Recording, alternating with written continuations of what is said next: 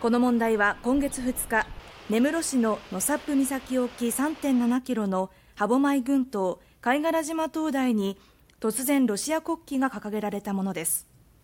これについて四国担当のメディアは9日までにロシアの三色旗が掲げられたと報じ